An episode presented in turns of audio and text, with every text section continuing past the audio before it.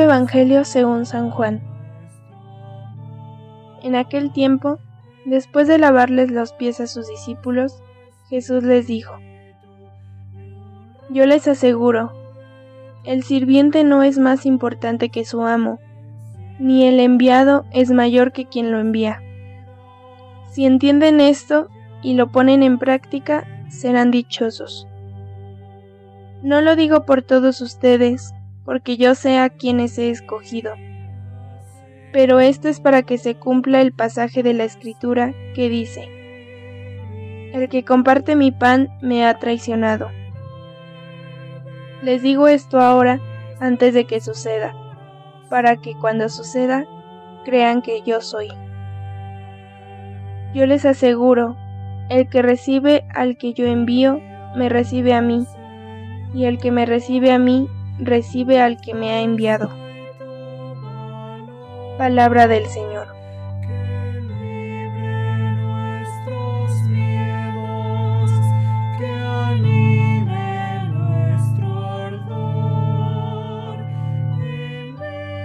Hermanos y hermanas, muy buenos días.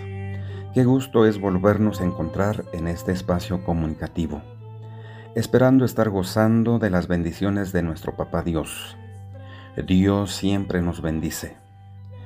Continuamos de nuestra reflexión anterior por precisar nuestros términos. Recuerden que la intención de estas reflexiones del jueves eucarístico y sacerdotal son para que nos enamoremos de nuestra Santa Misa. Misa. Idos misa est. Misión. Misión a cumplir.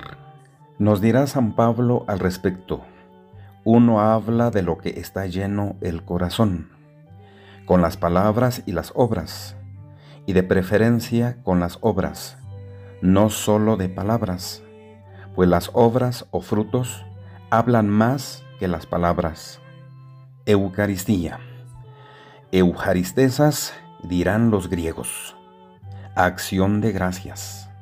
Gracias a Dios hemos dicho. Nos reunimos a la celebración eucarística entonces para darle gracias a Dios por todas las bendiciones que recibimos y que solo Él nos da, aunque no nos demos cuenta y no las merezcamos si somos un poquito sinceros. ¿Y por qué nos bendice tanto y siempre? Simplemente porque nos ama Él y no le importa tanto que le correspondamos o no. Ojo, no es lo mismo que le correspondamos su amor o no. Si le correspondemos su amor, el beneficiado es uno, no él. Es un mal dicho entonces cuando se dice, voy a escuchar misa. No se reúne para escuchar misa, se reúne para celebrar la Santa Misa, la Eucaristía. No solo estar de oyente, sino celebrarla, pues una cosa es oír solamente y otra es celebrarla. Y lo que es necesario en nuestra vida es celebrarla, donde quien preside la celebración es el sacerdote y el otro, los otros, los fieles, participan vivencialmente y necesariamente. ¿Cada cuándo? Preguntarán ustedes, pues los conozco, mi gente. Respondo, por lo menos la misa de los domingos o sea, todos los domingos, porque los domingos es banquete especial. Ojalá nos diéramos cuenta de todo esto. Y si la Eucaristía es para dar gracias a Dios, entonces acudamos a misa para dar gracias y no solo para pedir entre otras cosas. Con lo que estamos diciendo, hermanos, hermanas, se entiende entonces que los que acuden a misa son agradecidos y los que no acuden no son agradecidos debiendo de serlo. Asistir a la Santa Misa entonces es más que nada para agradecer, que es lo que significa Eucaristesas, Eucaristía. Gracias, gracias a Dios hemos dicho, y que no hay mejor manera. Y esto nos lo enseña el mismo Jesús en el cenáculo del jueves santo. Otra vez, Acudamos a misa entonces para agradecer, no solo para pedir cosas. Y dice el dicho, el dar está en el pedir. Pidamos entonces dando gracias por todo lo que somos, tenemos y es más, por lo que no tenemos. Hermanos y hermanas, démonos cuenta que necesitamos ser agradecidos con Dios. Es más, cuando seamos agradecidos con Dios, seremos agradecidos con el otro, con el hermano, haciéndole el bien y no el mal. ¿Por qué la Santa Misa es la cena pascual para el cristiano católico? Porque tomando en cuenta el libro del Éxodo, capítulo 16, donde nos damos cuenta cómo Dios manda, cómo celebrar, conmemorar la liberación del pueblo de Israel cuando estuvo de esclavo en Egipto. Jesús celebra estas fiestas pascuales año con año. Ojo, nos encontramos con una nueva palabra, Pascua, que quiere decir paso. Dios pasa o se manifiesta en Egipto para liberar a su pueblo Israel. Ahora, aplicando esto con Jesús, se trata de que Él celebra la fiesta pascual en jueves, o sea, la anticipa, debiendo de ser el día sábado según la tradición judía. Recordemos que Él es de raza judía. Hace esto con todo derecho y deber. Recordemos que es el enviado del Padre Dios. Y en palabras de Él mismo nos dirá, esta es la nueva alianza sellada con mi sangre. Hagan esto en memoria mía. Primera Corintios capítulo 11 versos del 23 al 26 la antigua alianza se termina y comienza la nueva alianza con Él. Volvamos con la palabra Pascua en y con Jesús. Él pasa de esta vida temporal a la muerte. Se entrega, lo matan. Y de la muerte a los tres días resucita. Pasa de la muerte a la vida.